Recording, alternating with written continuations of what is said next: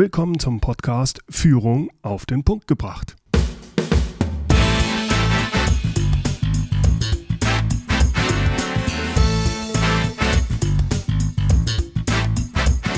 Inspiration, Tipps und Impulse für Führungskräfte, Manager und Unternehmer.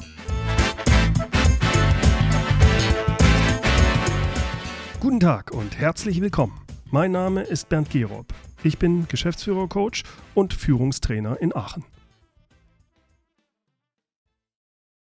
Jeder von uns verhandelt täglich. Jede Diskussion ist eine Verhandlungssituation sei es das Gespräch über die Zielvereinbarung, das Vertriebsgespräch mit dem Kunden oder die Diskussion über die Urlaubsregelung. Aber auch im privaten Umfeld verhandelt jeder von uns ständig, äh, teilweise ohne dass es uns mehr auffällt. Äh, bei mir zu Hause zum Beispiel. Ob ich meinen Sohn bitte, den Rasen zu mähen, ob ich versuche beim Autohändler einen Rabatt zu erhalten oder ob ich mich mit meiner Familie übers Fernsehprogramm einige. Immer bin ich in einem Verhandlungsszenario. Eigentlich sollte man annehmen, dass wir alle hervorragende Verhandler sein sollten. Bei den vielen Verhandlungen, die wir täglich führen und der damit verbundenen Erfahrung, die wir haben. Tja, aber leider ist das keineswegs so. Verhandeln ist eine Kunst. Und nur wenige sind darin wirklich gut. Man braucht ein hohes Maß an Erfahrung, vor allem in schwierigen Situationen.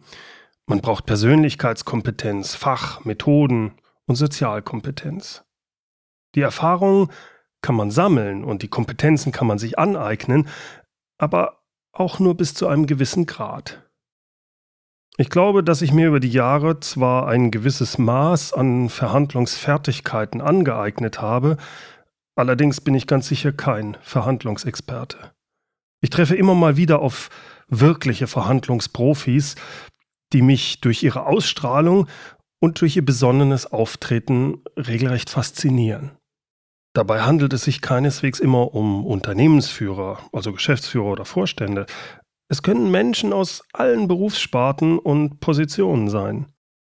Diese herausragenden Menschen zeichnet aus, dass sie meist eher zurückhaltend und empathisch sind, dass sie eine große Lebenserfahrung in unterschiedlichen Bereichen aufweisen und eine ja, starke Klarheit im Denken an den Tag legen.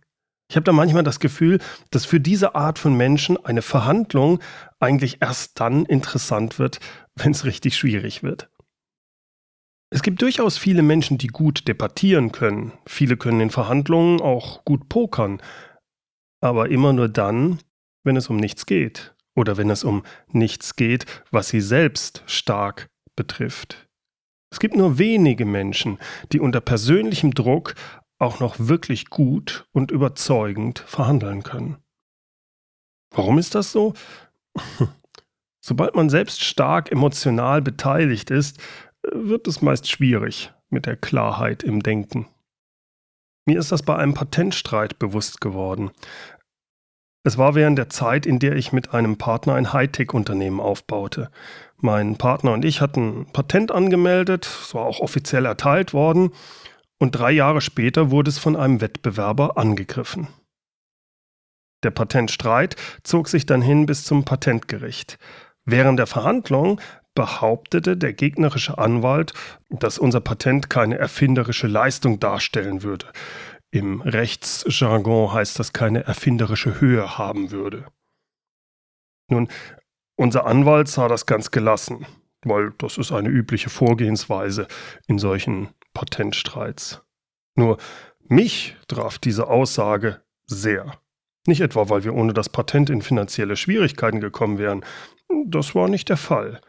Vielmehr war ich wütend und verärgert, dass jemand die erfinderische Höhe unseres Patents in Frage stellte. Wie konnte er es wagen? Es ging mir also um mein Ego, also eine sehr emotionale Angelegenheit. In einer solchen Situation, in der man emotional stark betroffen ist, ist es günstig, wenn man nicht selbst verhandeln muss. Wir hatten damals glücklicherweise einen Patentanwalt, der das im Gerichtssaal für uns tat. Das war auch gut so. Nicht nur, weil er sich mit den rechtlichen Sachen auskennt, sondern vor allem, weil er nicht diese Emotionalität hatte, die ich hatte. Denn ich hätte in dieser Situation sicherlich ziemlich schlecht verhandelt. Dieses Erlebnis hat mir damals klar vor Augen geführt, wie wichtig es ist, vor Gericht einen Rechtsbeistand zu haben. Wenn ich mir vorstelle, vor Gericht zu sein, wenn es wirklich um etwas geht, zum Beispiel in einem Strafverfahren oder ähnlichem, dann ist man gut beraten, jemanden anderen für sich verhandeln zu lassen. Nochmal, es geht nicht nur um die, das rechtliche Wissen, es geht auch um den emotionalen Abstand. Ich glaube, es gibt nur sehr wenige Menschen, die auch dann noch wirklich gut verhandeln können, wenn sie stark in einer Sache involviert sind oder sogar emotional angeschlagen sind. Die beste Art zu verhandeln scheint mir zu sein, auch eine Fähigkeit zu haben, eine Verhandlung als eine Art Spiel anzusehen. Also ein Spiel, bei dem Sie gewinnen, aber auch verlieren können. Stellen Sie sich folgende Situation vor.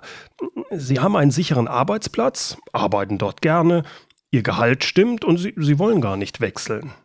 Trotzdem bewerben Sie sich und zwar einfach so zum Spaß. Ich verspreche Ihnen, das Bewerbungsgespräch und die da stattfindende Verhandlung übers Gehalt, die werden Sie sehr locker nehmen. Vielleicht macht sie Ihnen sogar richtig Spaß. Aber nur deshalb, weil Sie eigentlich nichts zu verlieren haben. Sie wollen ja gar keinen neuen Job. Sobald es aber drauf ankommt und Sie vielleicht sogar mit dem Rücken gegen die Wand stehen, dann wird es kritisch. In solchen Situationen gibt es nur wenige Menschen, die gelassen und besonnen verhandeln können. Nun, wenn sie aber nicht drum herum kommen und sie müssen selbst verhandeln, tja, entscheidend ist immer, dass sie sich auf eine Verhandlung gut vorbereiten. Nicht nur fachlich, sondern auch emotional. Es ist wichtig, ruhig zu bleiben. Wie bekommt man das hin?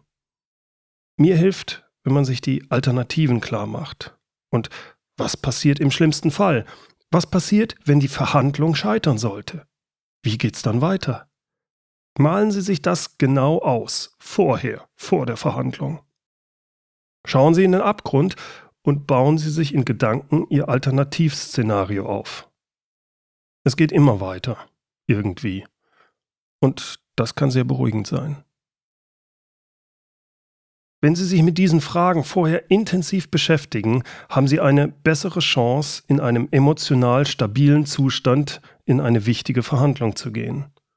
Egal welche Art von Verhandlung. Zumindest hat das bei mir bisher ganz gut funktioniert. Worauf sollten Sie sonst achten, wenn Sie erfolgreich verhandeln wollen? Es gibt eine Vielzahl von Tipps, es gibt Bücher, Strategien, Techniken, Taktiken, alles Mögliche fürs Verhandeln. Win-Win-Strategie, Offensiv-, Defensivstrategie, das Harvard-Konzept und vieles mehr. Mir persönlich haben in Verhandlungen bisher immer die folgenden sieben Tipps gut geholfen. Erstens, ich habe es oben schon erwähnt, seien Sie immer gut vorbereitet. Bei Verhandlungen versuchen die Verhandlungspartner ihre scheinbar oder tatsächlich abweichenden Ansichten und Ziele auf einen gemeinsamen Nenner zu bringen. Je näher die Ziele beieinander liegen, umso einfacher findet sich ein tragfähiger Kompromiss für alle beteiligten Parteien.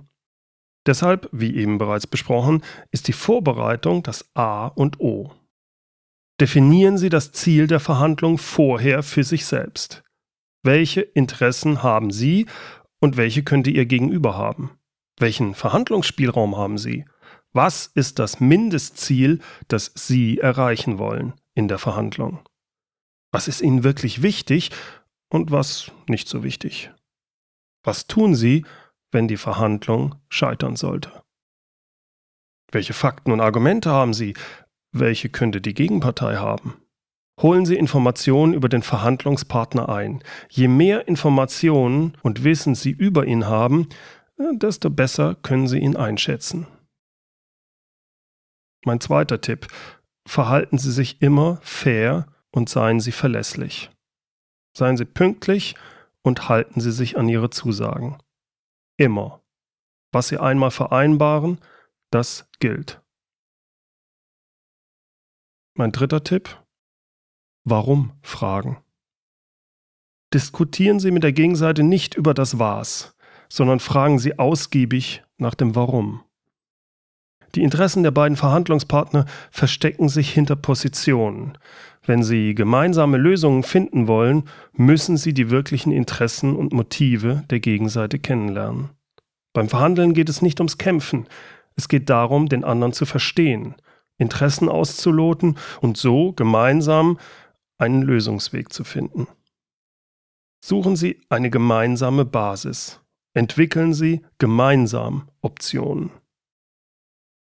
Mein vierter Tipp, Ruhe und Respekt. Auch wenn es schwer fällt, behandeln Sie den Verhandlungspartner immer respektvoll, selbst wenn er es selbst Ihnen gegenüber nicht tut. Bleiben Sie auch in kritischen Situationen ruhig, kontrolliert und besonnen. Verhandlungen werden durch Empathie, Freundlichkeit und Respekt erst erfolgreich. Mein fünfter Tipp. Hören Sie aktiv zu. Das heißt, tun Sie nicht nur so, sondern hören Sie wirklich aufmerksam zu. Erkundigen Sie sich, wenn Sie etwas nicht verstanden haben. Wiederholen Sie mit eigenen Worten, was Sie verstanden haben. Und lernen Sie Pausen zu lieben. Widerstehen Sie dem Drang, etwas zu sagen, wenn eine Pause entsteht. Eine Verhandlung kann man auch mal führen, indem man einfach nur schweigt und wartet. Jochen May hat es sehr schön formuliert, mir ist kein Fall bekannt, bei dem sich jemand um Kopf und Kragen zugehört hätte. Was das Reden anbelangt, allerdings schon. Sechstens, haben Sie Geduld. Es kann eine zielführende Taktik sein, die andere Seite unter Zeitdruck zu setzen. Aber bedenken Sie, ein für alle Seiten guter Abschluss braucht in der Regel Zeit. Und mein siebter Tipp, machen Sie es schriftlich. Wenn Sie in wichtigen Verhandlungen sind, halten Sie Ergebnisse immer schriftlich fest. Und zwar am besten schon gemeinsam während der Verhandlung. Das sind meine sieben Tipps, die mir bisher immer sehr gut geholfen haben. Ein schwieriges Verhandlungsthema sind auch immer wieder Preisgespräche. Gerade als kleines oder mittleres Unternehmen tut man sich nämlich mit den großen Unternehmen häufig schwer. Man wähnt sich in einer schlechten Position einfach deshalb, weil der Verhandlungspartner ein großer Konzern ist und damit auch schwer einzuschätzen. Es ist häufig auch von außen nicht einfach zu erkennen, wer in solchen Großunternehmen wirklich die Entscheidungen fällt, wer die Entscheidungsträger sind, die Letztentscheider. Die internen Strukturen und Machtkämpfe äh, sind schwer zu durchschauen. Viele meiner Kunden sind Unternehmer aus dem Hightech-Bereich, die innovative Produkte an Großunternehmen verkaufen. Da habe ich schon häufig Aussagen über ein Preisgespräch gehört, wie zum Beispiel, jetzt haben wir doch alles so gemacht wie gewünscht und trotzdem hat der Wettbewerb uns den Auftrag wieder weggeschnappt. Hm, wir hätten doch auf den Einkäufer eingehen sollen und unseren Preis reduzieren sollen. Wirklich? Hier ist Vorsicht geboten. Preisverhandlungen mit Einkäufern äh, sind nicht ohne. Eine gute Vorbereitung ist entscheidend, aber wichtig ist auch, dass sie sich klar machen, welche Rolle der Einkäufer in einem Großunternehmen hat. Ich möchte im Folgenden mit drei Mythen aufräumen, auf die viele beim Verhandeln mit dem Einkäufer reinfallen. Mythos Nummer 1. Der Einkäufer entscheidet. Falsch. Der Einkäufer ist nur dann der Entscheider, wenn das Produkt absolut austauschbar ist. Ansonsten ist der Einkäufer meist nicht mehr als der Unterschreiber. Er ist nicht der letztendliche Entscheider. Einkäufer sind fast immer Teil eines Teams und damit auch abhängig von anderen. Selten kann sich ein Einkäufer erlauben, ein Geschäft einfach so platzen zu lassen. Mythos Nummer 2. Der Preis entscheidet. Falsch. Der Preis ist nur einer von mehreren Faktoren. Entscheidend ist der Nutzen für den Kunden. Und da muss man aufpassen, weil wer ist der Kunde? Für die meisten sollte das der Entscheider sein, der wirkliche Entscheider. Deshalb verlassen Sie sich nie nur auf die Aussagen des Einkäufers. Verhandeln Sie möglichst mit mehreren, um Klarheit über den wirklichen Nutzen für den Entscheider zu bekommen und sich klarzumachen, wer überhaupt der Entscheider ist. Mythos Nummer 3. Einkäufer erhalten einen Bonus für Einsparungen. Falsch. 80% der Einkäufer bekommen ein Festgehalt. Wenn ein Einkäufer einen variablen Gehaltsanteil hat, ist der meist auch nicht an direkte Einsparungen geknüpft, sondern an Verbesserungen der Zahlungskonditionen, Reduzierung der Lieferantenanzahl oder Verringerung der Rechnungsreklamationen. Selbst wenn man nicht an diese Mythen glaubt, tun sich viele Kleinunternehmer schwer, wenn sie mit einem Einkäufer eines Großunternehmens verhandeln, speziell wenn der auch noch sehr dominant auftritt. Deswegen hier einige Tipps für den erfolgreichen Umgang mit dem Einkauf. Erstens. Machen Sie nur Zugeständnisse beim Preis, wenn Sie einen vergleichbaren Gegenwert erhalten. Beispiel, Sie reduzieren den Preis um 2%, aber dafür müssen Sie das Produkt nicht liefern, sondern Ihr Kunde holt es ab. Zweitens, senken Sie den Preis nie ohne Gegenwert, nur um den Auftrag zu bekommen. Und ich meine nie. Wenn Sie das einmal machen, sind Sie unten durch. Der Einkäufer wird bei zukünftigen Verhandlungen immer, immer wieder eine Preisreduktion von Ihnen erwarten. Drittens, vermeiden Sie es, unter Zeitdruck oder Erfolgsdruck zu verhandeln. Ich weiß genau, von was ich rede. Wie gesagt, die meisten Menschen, und ich gehöre dazu, verhandeln deutlich schlechter, wenn sie mit dem Rücken zur Wand stehen. Viertens, bereiten Sie sich gut auf die Preisverhandlung vor. Machen Sie sich klar, was für den Kunden wirklich wichtig ist, welche Bedürfnisse er hat und wie Sie diese befriedigen können. Welchen Nutzen hat Ihr Kunde von Ihnen? Formulieren Sie Ihre Nutzenargumente vor der Verhandlung. Schreiben Sie sie auf. Dadurch zwingen Sie sich zu Klarheit. Fünftens. Lassen Sie sich nicht auf eine Salamitaktik des Einkäufers ein. Manche Einkäufer versuchen, jedes Detail getrennt zu verhandeln und den Preis jedes Mal zu verringern. Sammeln Sie stattdessen die Wünsche des Einkäufers, ohne ein Zugeständnis zu machen, und verhandeln Sie dann das Gesamtpaket. Sechstens. Bleiben Sie sachlich und nehmen Sie nichts, was der Einkäufer sagt, persönlich. Ich weiß, das ist manchmal nicht so einfach. Haben Sie immer noch ein ungutes Gefühl, wenn Sie an die nächste Verhandlung mit dem Einkäufer denken?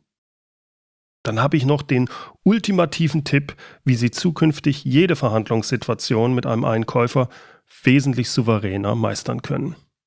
Und zwar besuchen Sie ein Seminar, und zwar ein Seminar für Einkäufer.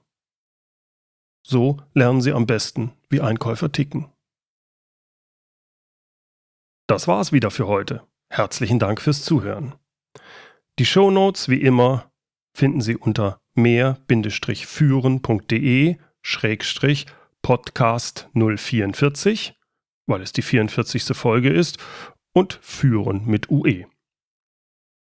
In der nächsten Podcast-Episode von Führung auf den Punkt gebracht spreche ich mit Lars Vollmer. Wir gehen der Frage nach, warum Führungskräfte in komplexen Situationen versagen. Lars Vollmer ist ein Management-Vordenker der neuen Generation. Er ist überzeugt, dass wir in einer zunehmend komplexeren Welt Management nicht mehr als reines Planen und Ausführen verstehen dürfen. Wenn wir nichts ändern und managen, wie wir vor 30 Jahren gemanagt haben, dann werden wir zunehmend fatale Fehlentscheidungen treffen. Was wir genau ändern müssen, Darüber spreche ich mit Lars Vollmer in der nächsten Folge. Hören Sie dann wieder rein. Übrigens, kennen Sie schon meinen monatlichen Newsletter? Da gibt es regelmäßig gute Tipps und Wissenswertes rund um das Thema Führung. In diesem Jahr wird es auch einige wichtige Ankündigungen geben, die ich immer als erstes über den Newsletter verteile. Seien Sie gespannt.